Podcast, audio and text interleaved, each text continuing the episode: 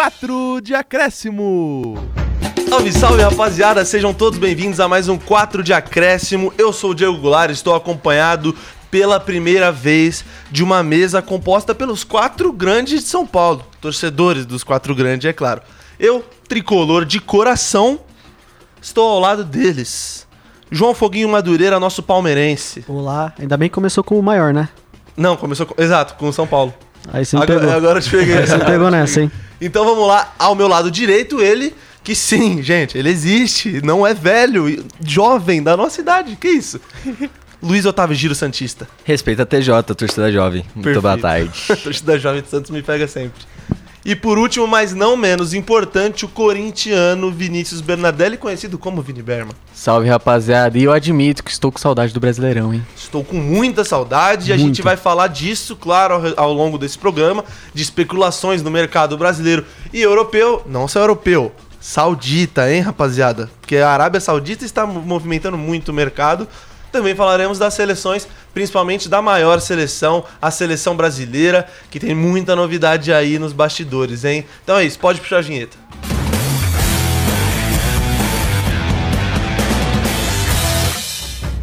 Começando o nosso primeiro bloco, como eu adiantei, a gente vai falar de seleções, mas para deixar com esse gostinho de o que está por vir, a gente vai falar da seleção brasileira já já, porque a gente tem que contar para vocês algo importantíssimo que aconteceu na Nations League. Espanha e Croácia fizeram a final dessa competição. A Espanha que ficava on- tava 11 anos sem conquistar um título, a Croácia que não tem nenhum título em sua história, já foi terceiro, terceira colocada de Copa, já foi segunda colocada de Copa, já foi, é, ter, foi pra semifinal agora, né? Nessa última Copa eliminando o Brasil. Não é fácil ser croata, velho. Não é fácil ser croata. Eles batem na trave. Uma geração ótima. Foram vices de novo. E nos pênaltis. Pois é. A seleção que mais joga prorrogação na história, né? É E inacreditável. que mais mano. bate pênalti também. Exatamente. Bizarro eles perderem no pênalti. Pois é, me assusta. Nunca tinha visto. Pois é, me assusta muito. E é engraçado porque eu tava torcendo muito pra Croácia, não sei vocês, mas, gente, o Modric vai encerrar a sua incrível carreira sem o título de seleção, né? Ah, mas conseguiu deixar marcado na história, Deixou, né? né? Não é pra qualquer um levar a Croácia pra final de Copa do Mundo, gente. Não, e nem ele achava que ia ter um título de seleção. já- é.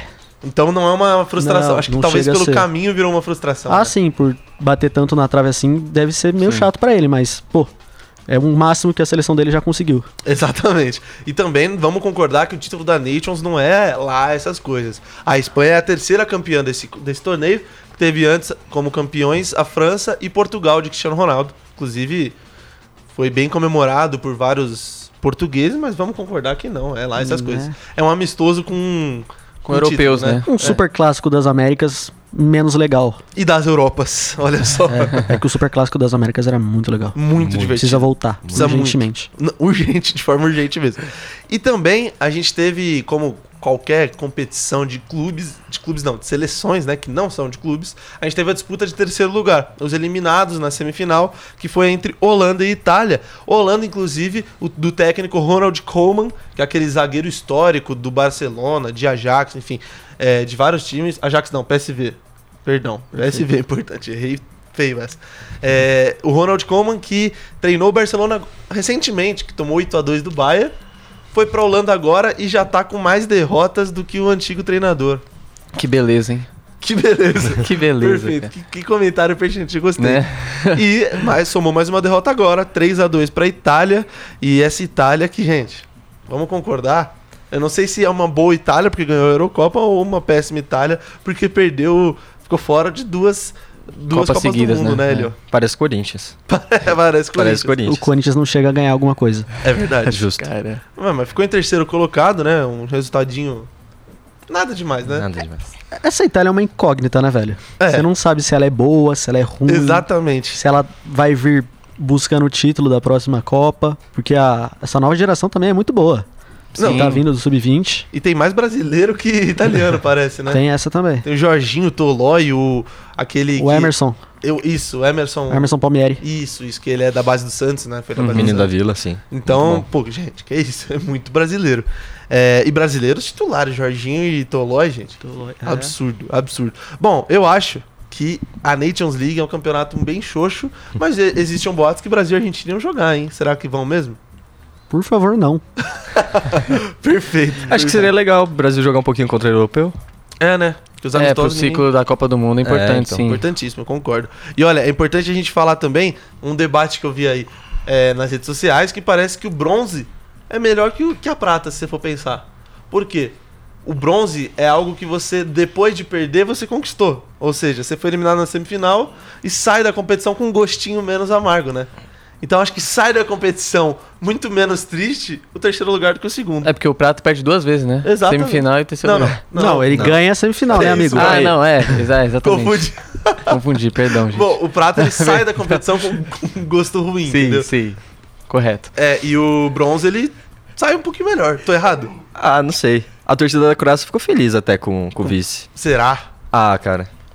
Ele- os jogadores não estavam tão abalados assim, vai, no final. Eles choraram e tudo, mas a, É a que- torcida tava, fe- fez festa. Sim, com certeza. É que é aquele negócio. A torcida do Marrocos, por exemplo, é, ficou em quarto colocado nessa última Copa do Mundo. Se falasse antes da competição, os caras assinavam embaixo. Uhum. Mas pelo, por como foi, dá aquele gostinho de quer, queria mais. Dá, dá. Bom, mas vamos falar do, de coisa boa, gente. Seleção Canarinho, seleção brasileira, a única penta. Temos novidades, temos novidades ótimas, Quentíssimas. quentíssimas. De acordo com o GR, Globo Esporte, principalmente o André Rizek falou agora no programa Seleção, ele cravou bastidores aí da seleção brasileira que Carlo Ancelotti será o novo técnico do Brasil em 2024. Claro que ele não pode assinar um contrato legalmente, porque é, ele só poderia, faltando seis meses para o contrato dele acabar, assinar um pré-contrato. É, e como o, o contrato dele com o Real Madrid se encerra em junho de 2024, ele só poderia, né, no final do ano Só no seguinte. final. Uhum. É, mas parece que nos bastidores é certeza, o martelo foi batido e até lá acho que o próprio Ancelotti parece vai decidir quem vai ser o, a pessoa que vai participar dessa transição junto com o Ramon Menezes. Junto com o Ramon. E o que dizem é que é o próprio filho, Filho do Carlo é. Ancelotti, né? Que tá junto com ele no Real Madrid. Vamos ver se ele vai. Eu não sei se é pra ser- ele ser técnico e o Ramon auxiliar dele e do- e o do Sub-20, ou pra ele ser auxiliar do Ramon e participar da transição. Eu acho que vai ser auxiliar. Auxiliar, acho né? que vai ser auxiliar. Não faz nem sentido ele vir como técnico pra depois. Sim, Sim, exato. Mas é interessante, mas posso dar um palpite aqui? Por É. favor. Ainda acho que vai melar essa história. Você acha? Eu acho. Ia ficar chato, hein? Ia ficar muito feio pra nós. Fica muito feio. Muito. Porque assim, até agora os jornais, os, os- os portais estrangeiros já estão noticiando isso. Então vai ficar, vai ser mais uma vergonha mundial pro Brasil, eu acho. Vocês, vocês concordam? Mas Não vai ser a primeira, provavelmente não vai ser a, uni- a última. Perfeito. Mas vocês acham que vai, que vai rolar? O que, que você acha, Berma? Cara, eu acho que vai rolar sim. Eu tô com um pensamento um pouco diferente de você. De, é, aliás, pra mim, o nome preferido, na minha opinião, seria o Ancelotti, realmente. Pelo, pelos títulos que ele conquistou no Real Madrid pelo- e pelo tamanho que ele tem no futebol mundial. É, eu acho que a seleção acerta em cheio, de verdade. Mesmo sendo só pra 2024, o ciclo da Copa do Mundo é só, a- só daqui três anos ainda, então tem muita, tem muita coisa pra acontecer. E, e, pô, de verdade, esse ano agora é um ano de reformulação. Acho que não precisa ter um técnico assim às pressas, entendeu? Porque a as eliminatórias ainda nem começaram. Então e, agora. vamos classificar, né? É, e vai, e vai classificar, né? O problema é, a é- Copa América. Exatamente. Então eu acho que acho que a seleção acerta em cheio em esperar e trazer um cara do tamanho do Ancelotti.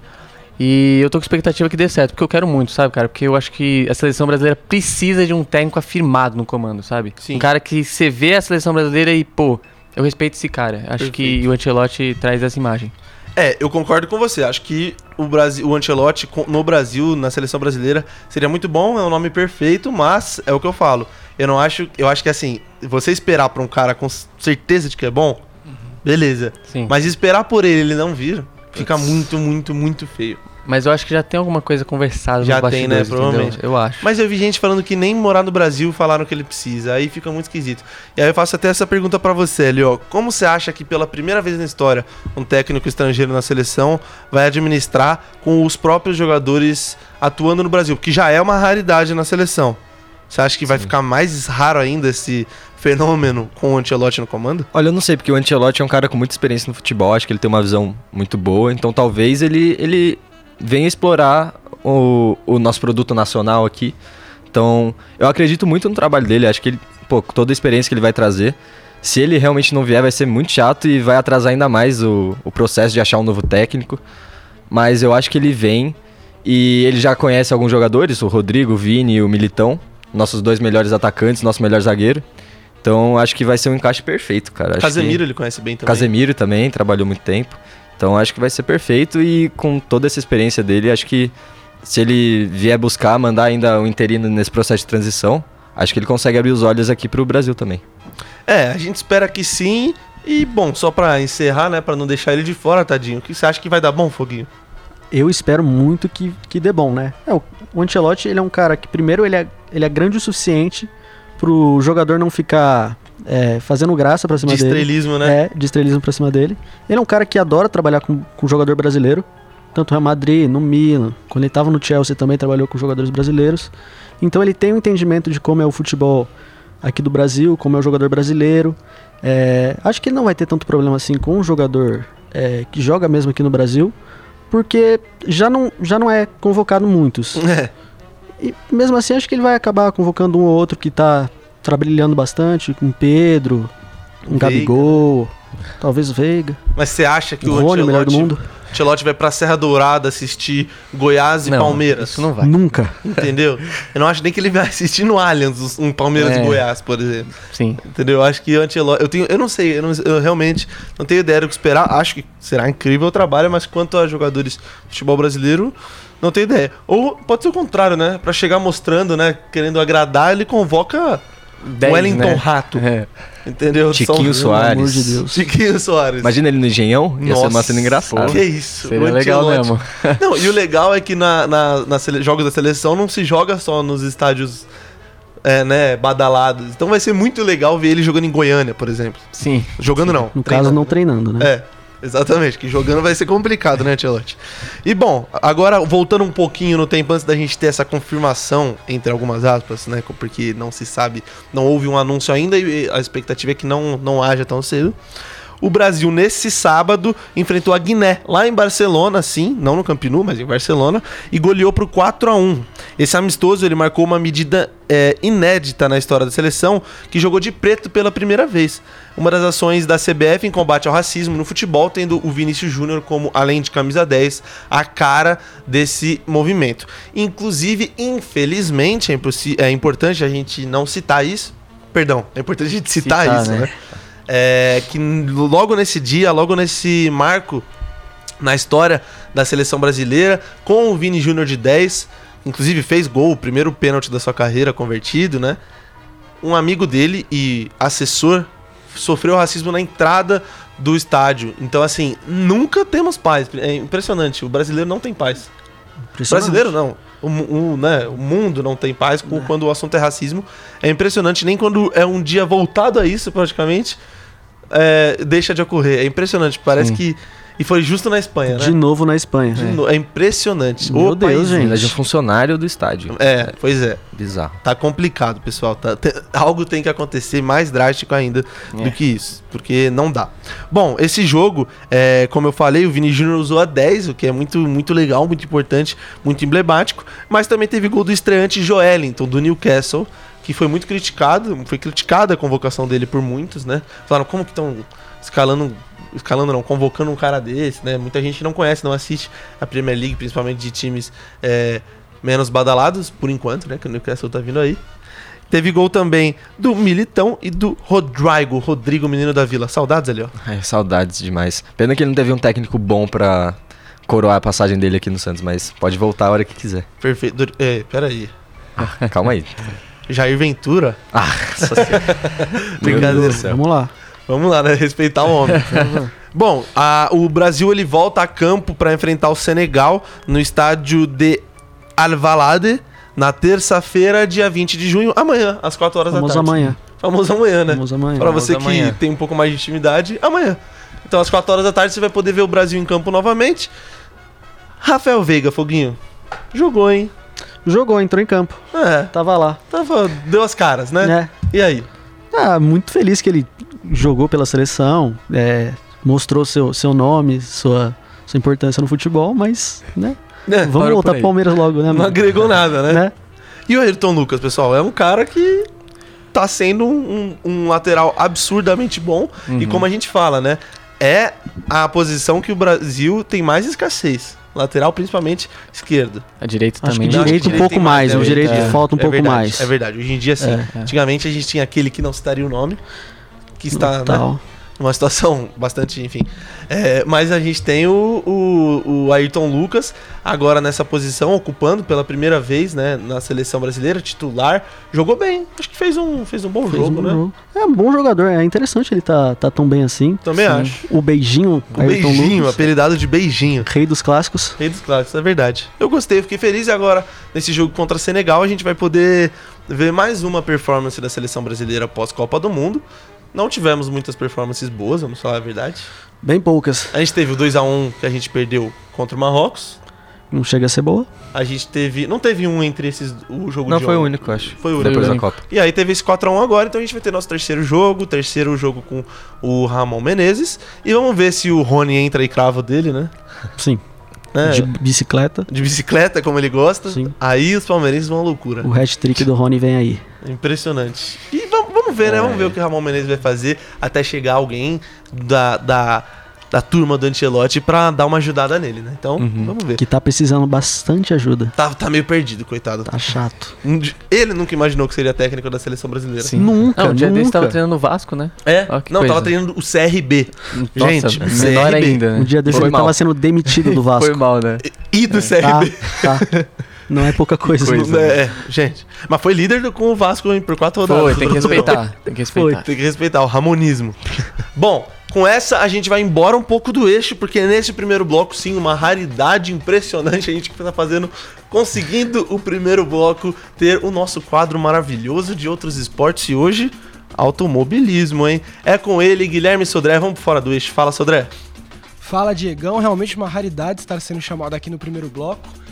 É, hoje não vamos falar só de automobilismo, vamos falar de vôlei também, porque está tendo Liga das Nações Femininas de Vôlei. E a gente está sempre tentando fazer o melhor trabalho para manter você informado, não só no futebol com os garotos da bancada, mas também de outros esportes com a gente aqui no Fora do Eixo. Então pode puxar a vinheta.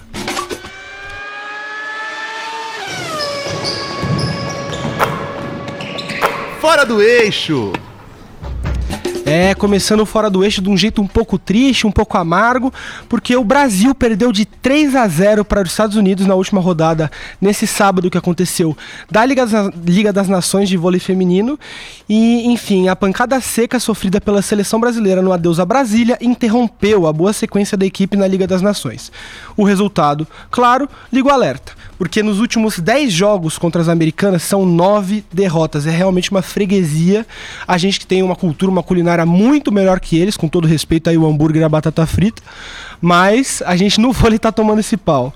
Então é, é preciso, porém, a gente entender que o contexto atual é bom. O Brasil vem numa boa fase na Liga das Nações e a gente não pode deixar de lado a evolução do time até aqui. O Brasil que se encontra em quinto lugar na Liga das Nações, atrás da Polônia, que é o líder, é, os os Estados Unidos, que está em segundo lugar, em terceiro a Turquia e em quarto lugar, a, a- junto com os Estados Unidos, a única seleção que conseguiu derrotar o Brasil, que foi a China. O Brasil ganhou do Países Baixos, da República Dominicana, da Croácia, que não perde só no futebol, da Alemanha e também é, da Tailândia, né? Então, assim, faltam dois jogos, falta o segundo jogo contra a Tailândia e um jogo contra a Itália para a Liga das Nações. Eu esperar ver o Zé Roberto Guimarães aí, ver se ele consegue finalizar uma boa campanha. O Brasil, que sempre tem no vôlei um dos esportes mais fortes para ganhar medalha em Olimpíadas, ter momentos épicos. Então, assim, vamos torcer para as meninas do vôlei e torcer pela nossa seleção.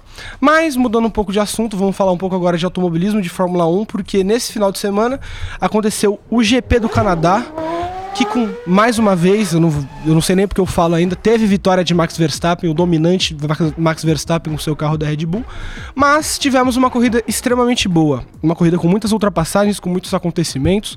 Não teve chuva na corrida, só tivemos chuva nos treinos livres e na classificação. E na classificação começou a ficar interessante a corrida porque o Pérez, o companheiro de equipe do Max Verstappen, na equipe que lidera o campeonato de construtores, a Red Bull, foi muito mal, novamente. Das nove corridas que tivemos até aqui, em quatro ele ficou fora do Q3. O que, se a gente for comparar com outras equipes dominantes, é um absurdo porque o Valtteri Bottas, antigo companheiro de Lewis Hamilton na Mercedes, no auge da equipe, teve 103 aparições consecutivas no Q3. Então, realmente, para um segundo piloto, para uma equipe dominante, o Pérez está devendo, Mas quem não tá devendo é a Aston Martin, que teve um ritmo muito bom. Alonso em segundo colocado. É, mais uma vez mostrando que idade é só, um, é só um número, não faz diferença. O cara com 41 anos, correndo demais, dando volta rápida atrás de volta rápida, acertando estratégia. Isso que tava com um problema no carro, nos freios. Diferentemente do seu companheiro canadense Lance Stroll, que amargou um 13º colocado, não teve uma corrida tão boa. É, se não fosse a posição do Lando Norris, a punição do Lando Norris não teria terminado nos pontos. Então assim, é para ligar o alerta. Tudo bem que ele é o filho, o filho do dono da equipe, né? O Lawrence Stroll, que é o dono da equipe Aston Martin, Lance Stroll é o filho dele, então não vai perder o emprego, mas ele tá com um baita déficit, tá deixando a desejar muito com um carro que é bom. A Mercedes, como já disse, teve um bom desempenho com Hamilton em terceiro lugar. Porém, George Russell, que tá, tinha tudo para ter uma ótima corrida, acabou cometendo um vacilo, subiu demais na zebra na curva 9 e acabou batendo no muro com um pneu, um furo de pneu traseiro e um dano na suspensão.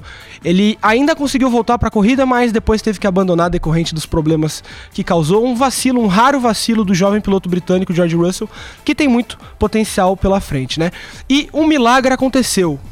Você, tifose, ajoelhe e reze, porque a Ferrari não errou a estratégia pela primeira vez nos últimos três anos. Com uma decisão ousada, eles ficaram de fora dos pits no primeiro safety car e mantiveram os pilotos com pneus médios rodando, rodando, rodando e fizeram uma parada só para os pneus duros, o que acabou rendendo, depois de uma classificação ruim das Ferraris, uma posição incrível em quarto e quinto lugar. Então, assim, palmas para a equipe, pra equipe do cavalo rampante que realmente está mostrando uma evolução aí. Vamos ver se mantém para as próximas corridas. Porque é, comeu bem menos pneus é, é, nessa rodada, nessa etapa. Mas enfim, passando aqui rapidão a classificação da corrida, Verstappen ganhou, Alonso ficou em segundo lugar, Hamilton ficou em terceiro e como disse da Ferrari, Leclerc e Sainz fecharam no top 5. No campeonato de pilotos, temos Verstappen em primeiro lugar, Pérez em segundo e o Alonso chegando cada vez mais perto do Pérez, ameaçando a segunda colocação do Pérez, o que ia ficar bem feio para o piloto mexicano. E nos construtores a gente vê o que vê na pista, porque a Red Bull está disparada com 321 pontos, a Mercedes está com 167 segundo colocar, em segundo colocado e a Aston Martin em terceiro com 154, muito pelo que eu disse do desempenho ruim de Lance Stroll nas pistas em comparação com Fernando Alonso. A Fórmula 1 volta daqui duas semanas e o Fora do Eixo volta quinta-feira para você ouvir e ficar por dentro mais uma vez de todos os esportes que não são futebol, que os garotos tratam muito bem na bancada. E, enfim, fica o meu abraço, meu beijo aí, meu beijo aí para vocês. Espero que vocês tenham gostado. É com você, Diegão. Muito obrigado, Sodré. E é isso, hein? Fiquem ligados. Daqui duas semanas tem mais Fórmula 1, mas toda segunda e quinta, a partir das duas da tarde. No 4 de acréscimo, temos o queridíssimo Fora do Eixo. E com isso encerramos o primeiro bloco. No próximo a gente começa a falar do que a gente gosta, né? Times brasileiros, brasileirão, todos os rumores. Então é isso, pode puxar a vinheta.